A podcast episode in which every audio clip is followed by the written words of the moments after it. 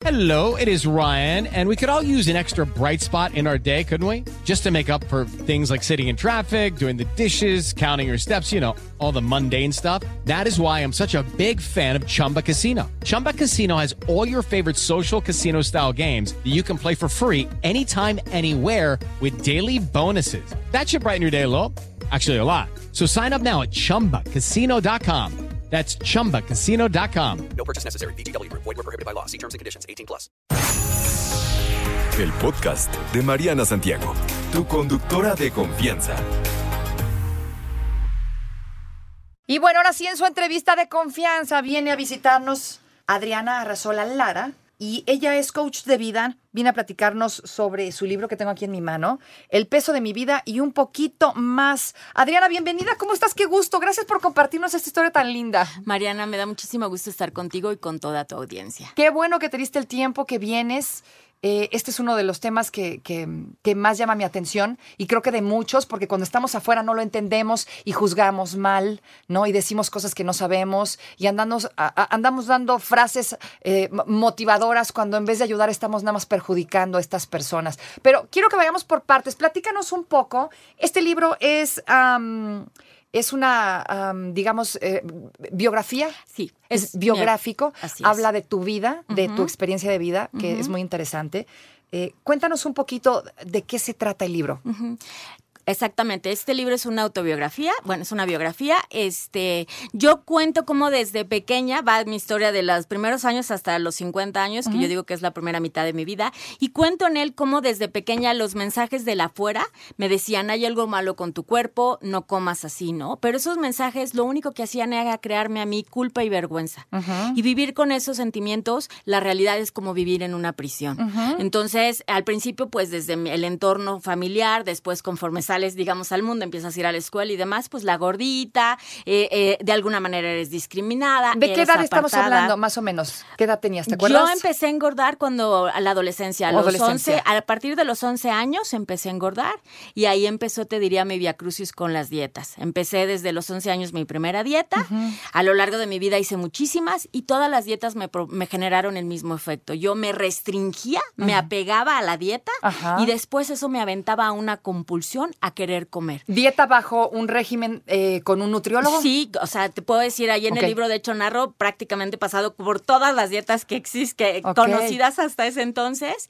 Sí, bajo supervisión médica. Algunas incluso no, porque unas, a veces cuando ya estás en este trajín de querer bajar a toda costa, ni siquiera te das cuenta que estás sacrificando tu salud y te metes en dietas con medicamentos que Mm. ni siquiera están reconocidos, ¿no? Pero es tal el afán con el que vive uno de necesito adelgazar para encajar, para poder ser parte de, que te metes a eso. Entonces, eh, todas esas dietas, yo bajaba, una de las cosas que, me, que narro en el libro es que se les dice a los gordos que no tienen fuerza de voluntad porque se cree que es solo un asunto de fuerza de voluntad. Y yo digo, yo he bajado en mi vida probablemente 50 kilos de cada, de todo, sumado a todas las dietas que yo hice, pero todas esas dietas me llevaron al famoso rebote. El rebote no es otra cosa que la compulsión. Claro. Personas como yo que tienen un trastorno de la conducta alimentaria, tenemos una relación disfuncional con la comida. Ajá. La comida viene a traernos muchas cosas en nuestra vida que no es solo fuerza de voluntad y no es solo ponte a dieta y haz ejercicio. Y eso es lo que yo narro, ¿no? En principio toda esta parte de cómo todos estos mensajes fueron que, aunque yo era una persona funcional, aunque yo alcanzaba éxitos en la vida de tener una carrera, un título profesional, un trabajo donde me iba bien, viajaba yo por el mundo y tenía una vida exitosa, había algo malo conmigo porque mi peso no era el que se esperaba. Y luego voy narrando en el libro cómo empiezo a hacer un trabajo de terapia, de, de toma de conciencia, hasta que me doy cuenta que no, que no hay nada malo conmigo, que solo este es el tamaño de mi cuerpo y logro, sobre todo, eh, dejar de pelearme con mi cuerpo, dejar de odiar mi cuerpo y de relacionarme de una mejor manera con la comida. Esto que me comentas, ¿no? Empezaste a encontrarte con estos mensajes de la afuera y fue donde dijiste, chin, ya no encajo. ¿Qué hace? ¿Qué hace que nos enganchemos ahora que lo entiendes, que ya lo viviste, que estás afuera, eh, según tu experiencia? ¿Qué es lo que hace que te enganches con esos mensajes de la afuera y, y- y que a fuerza quieras eh, lograr, por ejemplo, el peso ideal para pertenecer, ¿no? ¿De dónde sacamos eso y en qué momento te casas con esa idea? Pues mira, eh, te puedo decir que desde que empiezas a ver las revistas, ¿no? Sobre todo yo, o sea, yo, yo crecí en los 70s, 70s, 80s. Tú abrías una revista y lo único que veías eran mode- modelos delgadas. Claro. ¿No? De, y eso era lo que había que aspirar. La ropa, o sea, aquí en México era imposible conseguir ropa de mi talla. Entonces era como de, si tú vas a un lugar y no consigues ropa, ¿qué es lo que te están diciendo? No, la del problema no, la del problema no es la tienda, O la sea, del no problema encajas. eres tú. No encajas, ¿no? Y la propia sociedad, pensemos en nuestro alrededor, a cuántas personas les dicen, ay, el gordito, la gordita, ¿no? Y es una característica que los, de- los determina, ¿no? Incluso tú piensas, el término, cuando a alguien se le dice gorda, se le dice para insultarlo. Claro, Porque sí. se cree que es un insulto. Así es. Entonces, a ver, uno va creciendo, apenas vas viendo de qué va la vida, tú quieres pertenecer, tú quieres tener amigos, quieres tener novio, quieres hacer una la vida como ves a los demás y lo que te señalan es que tu cuerpo no es el adecuado y entonces pues tú no tienes derecho a esas cosas. Entonces, esos son los mensajes que me, que me, que me van dando y que muchas veces incluso mi propia familia eh, pues van repitiendo lo que es lo que la sociedad dice, ¿no? Mi papá des- nos decía desde muy chicas, es que es más fácil que una Miss Universo se case con un hombre grueso a que una gorda se case. Esos mensajes que te dicen, ah, perfecto, ¿no? Y el afuera que te dice, mira, tú estás gorda, lo único que tienes que hacer es una dieta, hacer ejercicio y adelgaza, ¡pum! Tu problema se soluciona. ¿Y qué pasa cuando empiezas a hacer eso y no solo no bajas de peso, sino que además te sientes mal por no poder hacer lo que todo el mundo te dice? Ok, ¿y qué pasa? Que, o sea, ¿qué es lo que pasa cuando te enfrentas a, eh, eh, digamos, toda esta decepción, donde de, plan- de plano dices, no, pues no quepo en ninguna parte, no, no encajo, y entonces empieza este, este trastorno, ¿no? Este problema, que de hecho eh, hubo muchos tabús, si te acuerdas, no se hablaba de esto, las niñas, la- las adolescentes no, no lo platicaban con nadie, ¿no? Y entonces volvía peor y peor y peor porque te descubrían y entonces te tachaban de loca y nadie te entendía, ¿no? ¿Cómo, ¿Cómo le puedes recomendar a estas personas que se enfrentan con una hija, con una amiga, con una hermana que tiene un trastorno de, alimenta- de- alimentación? ¿Cómo abordar el tema con ellas sin ofender? Verdaderamente, ¿cómo se les ayuda? Sí, bueno, preguntando, ¿no? Escuchando antes que juzgar. El asunto es que tú muchas veces, pues vamos con lo que se nos marca y decimos, pues es así, ponte a dieta nada más, ¿no? Exacto. Escucha, ¿qué hay, no? A mí en mi caso el trastorno de la conducta alimentaria era atracones, que el, el atracón es en un momento determinado es una ingesta descomunal de comida y Después, este, pues eso me dejaba en un estado, pues te diría como out, ¿no? O sea, no tenía ya. Muy cansada. muy- no, sobre todo, sabes que me desconectaba de la realidad, que el atracón al final era una fuga, ¿no? Entonces, si alguien se hubiera acercado conmigo, ¿no? Pues mis papás no tenían, no, menos en esos tiempos, ¿no? Oye, ¿qué te pasa? ¿Cuál es la situación, no? El abordaje es. ¿Qué es lo que estás sintiendo? Porque muchas veces es un tema de cuáles son tus sentimientos que te están llevando a esa, a esa conducta em, compulsiva.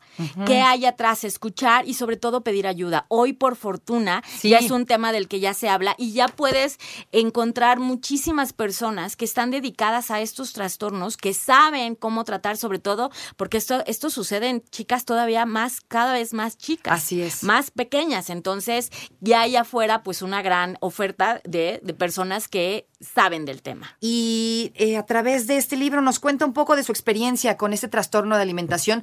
Ella no tenía ni bulimia ni anorexia, me dices que se llaman atracones. Atracones, sí, que es una ingesta de, de mucha comida en un momento determinado, te das el atracón, eh, yo no vomitaba, yo nada, o sea, yo me quedaba con la comida y este, y eso, bueno, por supuesto me calmaba las emociones, todo lo que yo sentía, pero después me traía un sentimiento de culpa y vergüenza muy grande. ¿Cómo le hiciste para salir de este laberinto a veces sin salida, no? ¿Cómo de pronto viste una luz en el camino y dijiste, basta, esto no está bien, quiero sentirme mejor?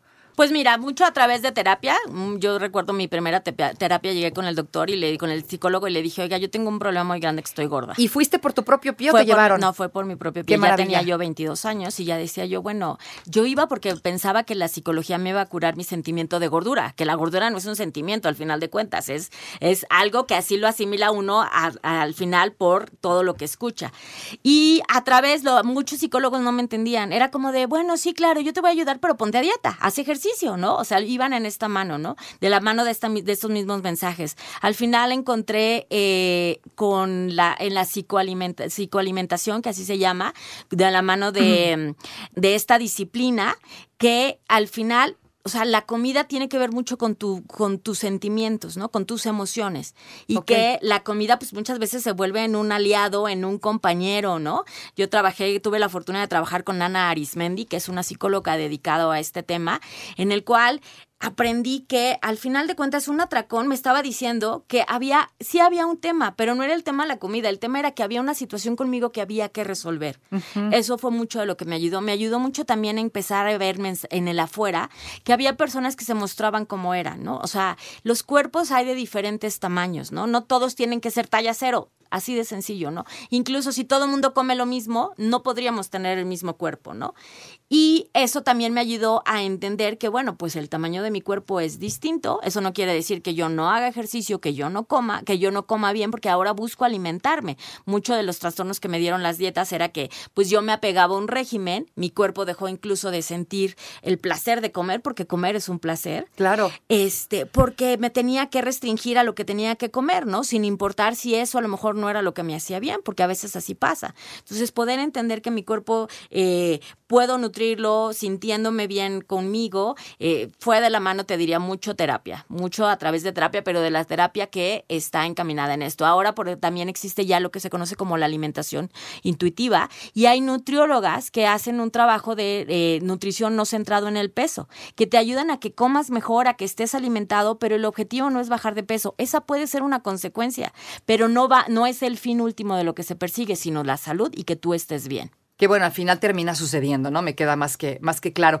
Oye, ¿cómo ves este problema? Fíjate que los trastornos alimenticios, como bien lo hemos platicado ahorita fuera del aire, vienen de mucho tiempo atrás. Yo me acuerdo que cuando yo iba en la universidad, yo tenía a mi mejor amiga que tenía un trastorno, pero ella no lo aceptaba, ¿no? Y entonces se hizo, ¿qué te puedo decir? Mitote, se quedó sin novio, sin nada, porque no, pues no lo sabes enfrentar, ¿no? Y hay, hay muchos tabús y hay muchos miedos.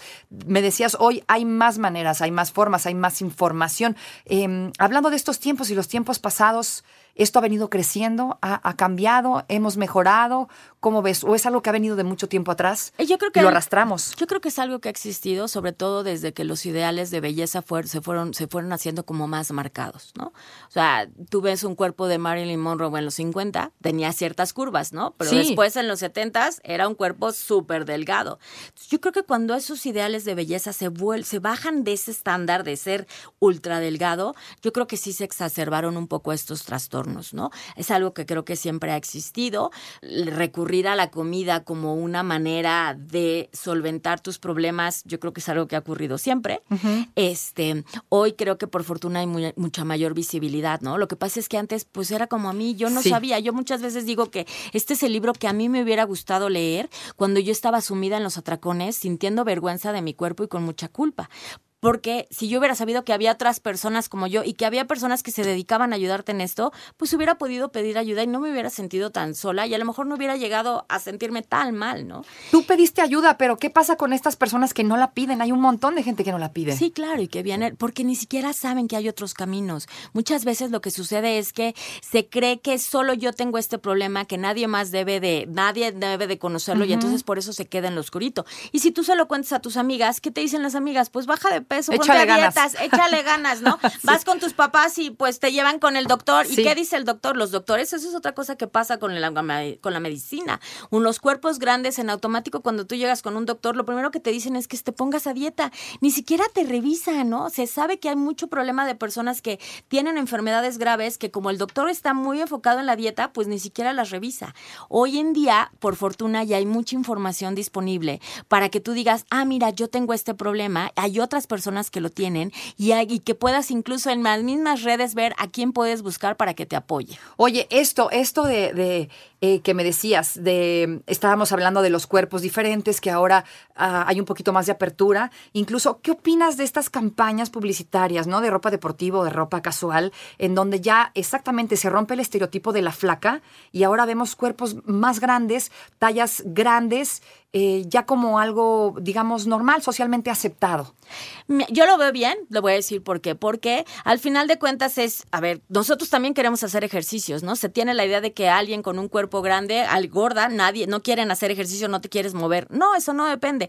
Que haya ropa para ti, lo que también están haciendo es que están reconociendo que tú existes y motivándote de alguna manera a también hacer ejercicio por una cuestión de salud, no solo por cumplir el estereotipo. Entonces yo creo que estas campañas están, están bien, están bien porque ayudan, ¿no? Ayudan a que tú te cuenta. Y sobre todo, mi intención ahora sería decirte que el abordaje es distinto, porque nada va a cambiar si tú lo etiquetas alimentos, te dices que pongas, te, te pongas a dieta y hagas ejercicio o incluso te, te margine por tener un cuerpo grande, por ser gordo, ¿no?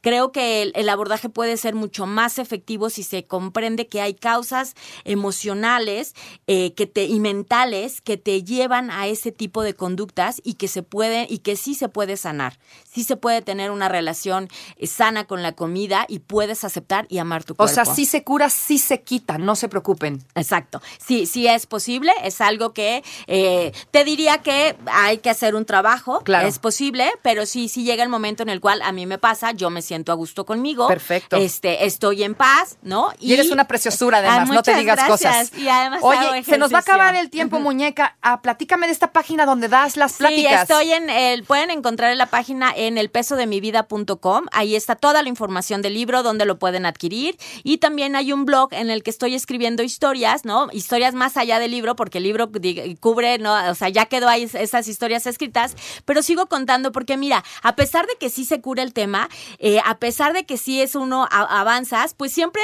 queda como en el pasado esas cosas o te va, me voy yo conforme voy creciendo me doy cuenta de otras cosas y las voy narrando en el blog. Así que chequen por ahí el blog, elpesodemivida.com. No te preocupes, Mariana estará de regreso muy pronto. Recuerda sintonizarla de lunes a viernes de 10 de la mañana a 1 de la tarde por 88.9 Noticias. Información que sirve. Tráfico y clima cada 15 minutos.